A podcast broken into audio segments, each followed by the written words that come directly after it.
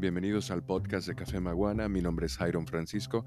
En esta oportunidad vamos a hablar sobre el café arábica. Es imposible hablar del café arábica sin hablar del café robusta. Ambas son especies diferentes. Especies se refiere no solo a cómo nace la planta del café, sino qué cuidados lleva, a qué alturas eh, se produce, cómo se cultiva, cuáles son las características que proporciona en taza, cuál es su resistencia a las diferentes eventualidades, por ejemplo, enfermedades o plagas.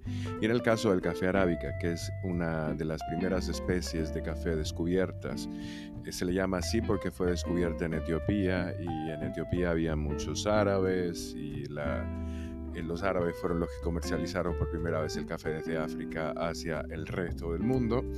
Por ahí anda el término arábica.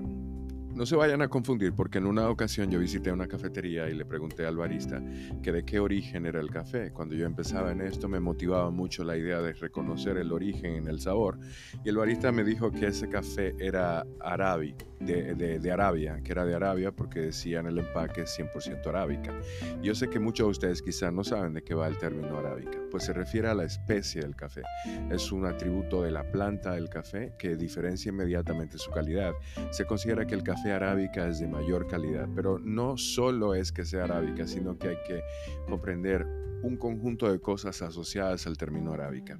El marketing utilizó la palabra arábica y se la puso a todos los empaques de café eh, a modo de publicidad porque el robusta empezó a comercializarse en el mundo y el robusta significaba una solución para muchas empresas, especialmente las que producen en masa, porque es un café que se produce a, a baja altura y que se produce también con mucha resistencia a enfermedades, aunque las calidades en el sabor son completamente diferentes. Yo se los digo honestamente, yo no me atrevería a tomarme un café robusta. Encima también tiene el doble de cafeína. Es comparable, no sé, es, es difícil compararlo porque es un olor apestoso en el caso del café robusta aunque hay que hablar de robusta de calidad y que ahora hay una tendencia hacia producir ese tipo de especie de café con, algunos criterios, pero todavía no se ha llegado, al menos en República Dominicana, a eso.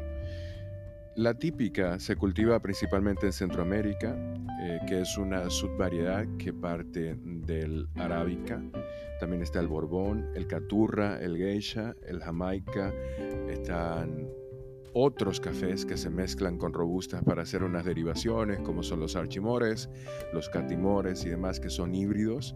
O sea, se hace como una modificación genética de la planta del café. Esto siempre se ha hecho. Más de 700, casi mil años de historia tiene el café modificándose eh, de forma genética, a veces natural, espontánea, interespecífica, creada laboratorio, etc. El café arábica es un tipo de café muy aromático. Como les dije, tiene cafeína, tiene menos cafeína que el café, que el café robusta. Es un café utilizado principalmente para darle el dulce, los aspectos cítricos, frutales al café. Es imposible lograr que un café robusta tenga notas demasiado complejas o curiosas en el sabor o en el aroma. Es casi imposible. Entonces, cuando ustedes le digan que ese café es 100% arábica, es una referencia con respecto a de dónde se cultivaron esas eh, plantas de café. En ocasiones, en ocasiones, hay productores que hacen blending, o sea, mezclas entre el café arábica y el café robusta. El café arábica tiene que sembrarse por encima de los 700 metros. Es un café muy sensible a las variaciones climáticas y también a las plagas. En el caso del café robusta, ustedes lo pueden sembrar en el patio de su casa y nada pasa. Pero honestamente, el sabor es completamente diferente y el precio también es completamente diferente. Mientras, por ejemplo, por una libra de buen arábica se paguen 100, 200 pesos la libra del grano sin tostar, en el caso del robusta puede aparecer a 50, 25 máximo 60 pesos. O sea, ustedes ven la diferencia abismal en el precio del café en el grano sin tostar y esto es porque requiere mucho menos esfuerzos en producción.